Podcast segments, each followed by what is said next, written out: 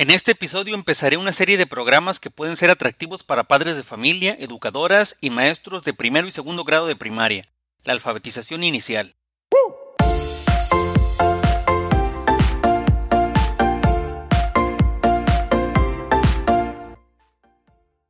Hola, ¿qué tal? Mi nombre es Servando Montes y los saludo con mucho gusto desde el podcast Lenguaje Oral y Escrito.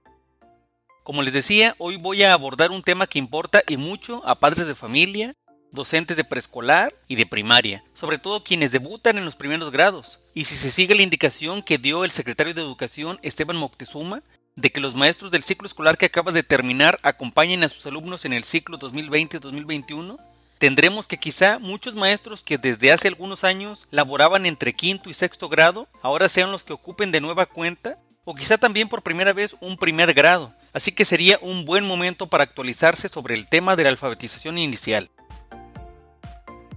Obviamente que el tema es tan complejo que ahora solo intentaré centrarme en uno o dos de sus múltiples componentes, una especie de introducción a lo que podría ser el tema de varias semanas.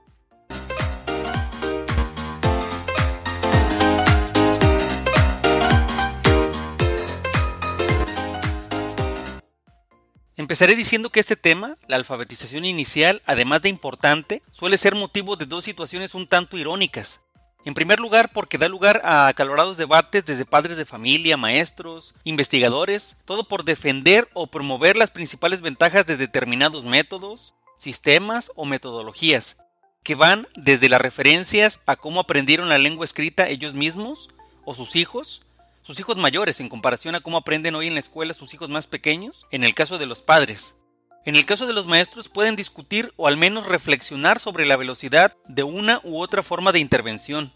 Asimismo, dudan un poco sobre su actuación debido a la presión que suelen ejercer los padres.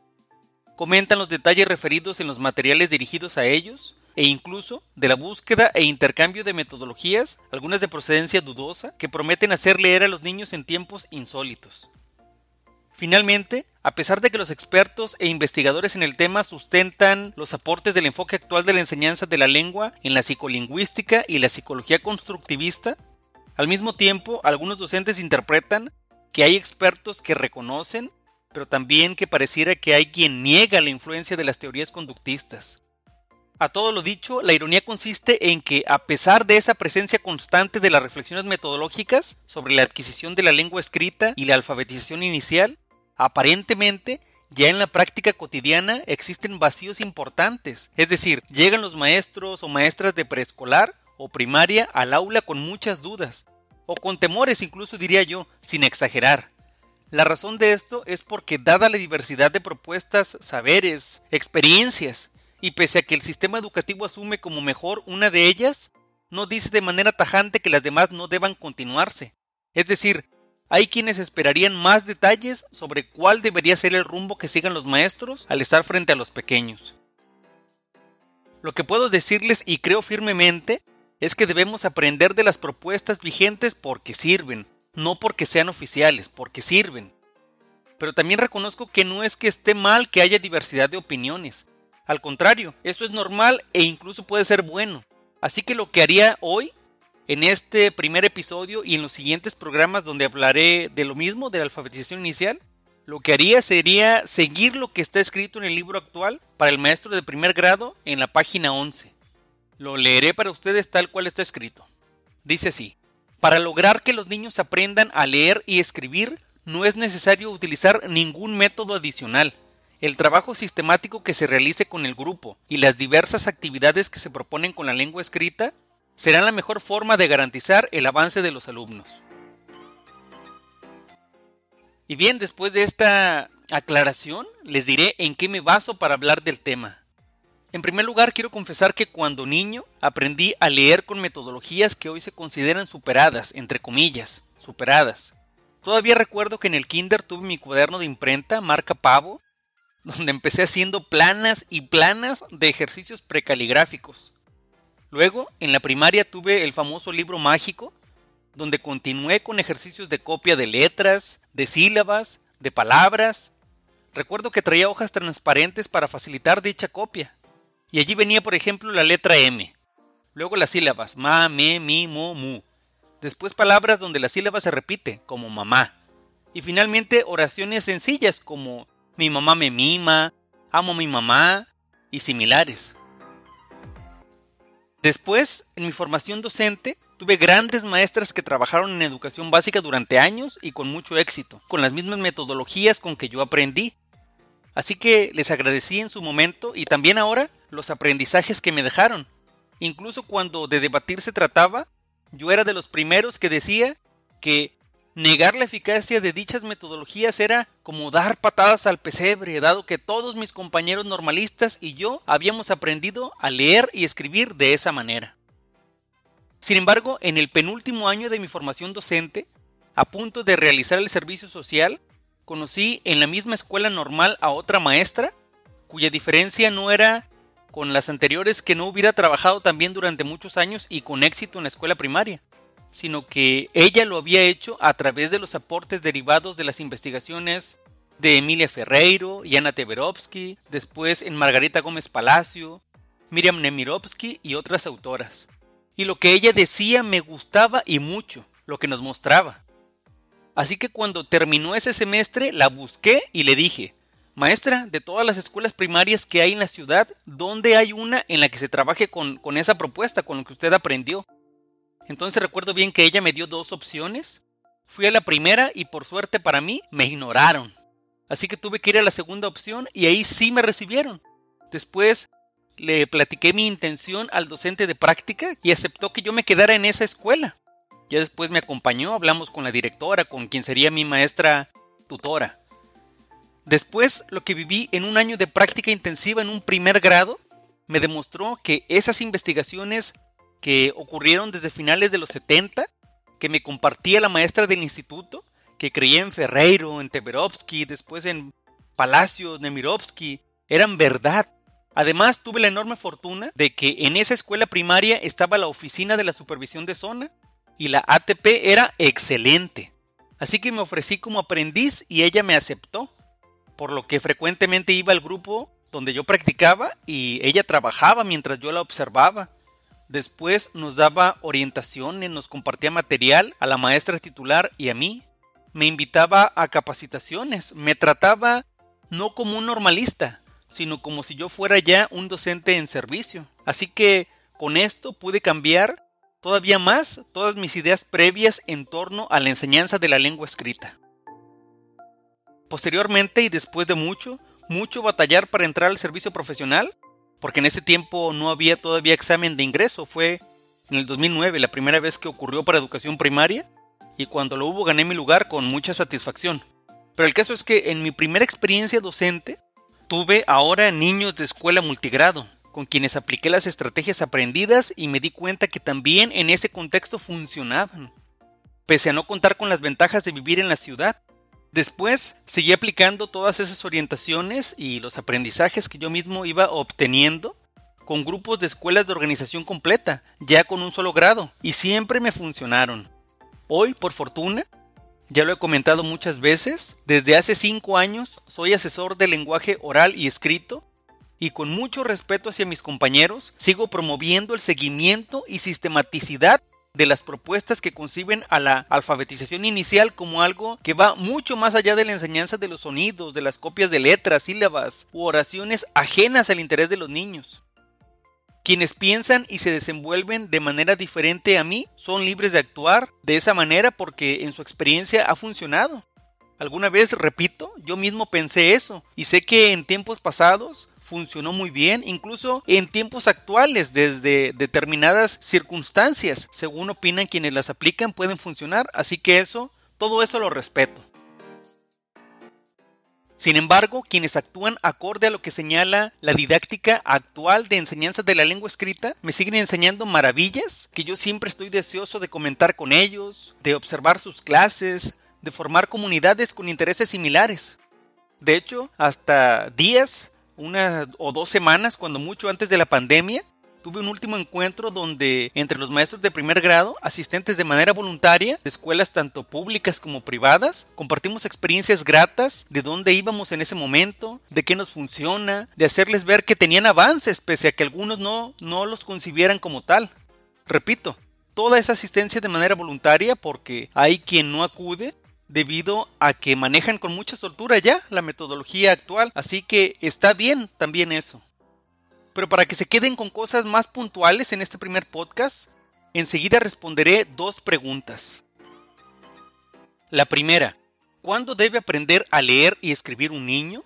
La segunda, ¿por qué hay métodos o formas de actuación que no son convenientes de seguir en la alfabetización inicial? Repito, responderé estas dos preguntas. Para la primera, como siempre cuando la planteo, les daré unos segundos para que piensen su respuesta. ¿Cuándo aprende a leer y escribir un niño? Ayúdenme unos segundos, por favor. Para esta pregunta, que por cierto es capciosa, suelo escuchar respuestas fáciles, en primer grado de primaria, o en segundo grado de primaria, o desde preescolar. Para quienes me responden simplemente eso, les pido más detalles. Si no me los dan, les digo que la respuesta igual es correcta. Porque incluso en los programas actuales de los aprendizajes claves, por ejemplo, en la página 57 de primer grado dice que entre el segundo grado de preescolar y segundo grado de primaria, en esos cuatro años está el periodo de apropiación de la lengua escrita. Y como sabemos, eh, la fecha que se suele eh, designar de parte de los programas como definitiva para que los niños accedan a la lengua escrita es el segundo grado. Definitiva entre comillas, porque obviamente lo siguen mejorando conforme avanzan en la educación primaria. Así que si con eso se quedan conformes, está bien, no pasa nada. Pero para quienes con más astucia siguen hablando o formulando nuevas preguntas, me doy cuenta que notan que en realidad, como lo dije, es una pregunta capciosa. La razón es que el aprendizaje de la lengua escrita no inicia cuando el adulto lo decide o lo permite, sino cuando el niño lo quiere, lo necesita, lo busca. Y claro que las primeras bases las obtiene prácticamente desde que nace, porque la mayoría lo hacen en un medio repleto de indicios de la lengua escrita y claro, de palabras de los adultos quienes los rodean, de otros niños incluso que los rodean. Aún antes de entrar a la escuela primaria o al jardín, al preescolar, cada niño suele estar en contacto con juegos, con rimas, con canciones, rondas, cuentos, con palabras, material impreso, a través de actividades en su mayoría espontáneas, porque son los mismos niños los que suelen proponerlas, o bien planificadas, porque hay padres bien atentos con eso. O incluso se puede decir que el aprendizaje inicia antes, porque hay experimentos cuyos registros indican que un bebé recién nacido succiona una mamila con más intensidad, con más fuerza, cuando escucha palabras que tienen significado a otros sonidos o ruidos. Incluso hay del embarazo, eh, de eso no les doy detalles, pero seguramente algunos de los padres han elegido leer a sus bebés, algunos de ustedes, aún antes de conocerlos. Ahí están los primeros indicios. Entonces recuerden, sobre todo los maestros, que a veces nos ocupamos de debatir la pregunta sin reflexionar a detalle lo que decimos como si ignoráramos que antes de ser nuestros alumnos, siempre lo digo, los niños ya vivieron tres o seis años, dependiendo si los recibimos en preescolar o en primaria, vivieron en ese tiempo experiencias significativas sobre la lengua escrita. Y como hemos leído, seguramente en nuestra formación eso propicia que los niños formulen conjeturas y que después intenten comprobar eso que piensan. Y eso, repito, no es nuevo. Hace ya treinta y tantos o más de cuarenta años que se dijo por vez primera. Vamos ahora con la segunda pregunta. Esta es más fácil, no es capciosa y era ¿por qué hay métodos o formas de actuación que no son convenientes de seguir en la alfabetización inicial? La respuesta completa puede ser extensa y un tanto compleja, pero yo intentaré hacer algo que es válido y es abreviarla con evidencias. Por ejemplo, una que tengo muy clara en mi mente es que hace unos años fui capacitado, al igual que muchos supervisores, compañeros asesores, directores, maestros e incluso autoridades educativas en lo que se llamó CISAT, el Sistema de Alerta Temprana. Y entre las herramientas, procedimientos e indicadores que lo componían, había algunos orientados a la lectura, orientados a escuchar leer a los niños. Así que también yo escuché leer a decenas de niños de educación primaria en muchas escuelas. Incluso grabé a muchos de ellos con fines de investigación, claro. El caso es que ahí me di cuenta por enésima vez que hay métodos que los maestros y padres emplean que se derivan de un enfoque de la lectura como proceso mecánico, que parten de las letras y sílabas como unidades de análisis y eso provoca que muchos niños tengan serias dificultades para entender lo que leen. Y no es que solo ocurra con niños de segundo o tercer grado, no. Hay niños incluso de sexto grado de educación primaria para los cuales todo el nivel pasó sin que se hiciera real aquello de que primero aprenden a leer como sea y algunos creen que entre más rápido mejor, lo cual sería un error, pensando que después vendría la comprensión. Digo, qué bueno que existamos miles o cientos de miles de personas que aprendimos a leer así y que luego las experiencias de la vida nos ayudaron a avanzar y tener lectura de comprensión, sobre todo por ser lectores. Pero no para todos es así. Eso para mí está demostrado. ¿Quién no conoce, díganme, a estudiantes, por ejemplo, desde primaria, secundaria, incluso hasta universitarios, cuyos problemas de comprensión nunca fueron superados, de comprensión lectora? Bien, yo espero que con todo lo dicho en este programa sea útil para los que lo escuchen y si alguien se sintió aludido u ofendido, me disculpo. Les aseguro que esa nunca es mi intención.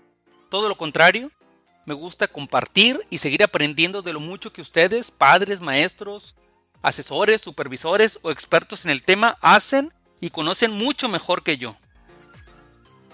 Como siempre les agradecería que me den retroalimentación, que me comenten qué les gustaría que avancemos en este tema de la alfabetización inicial.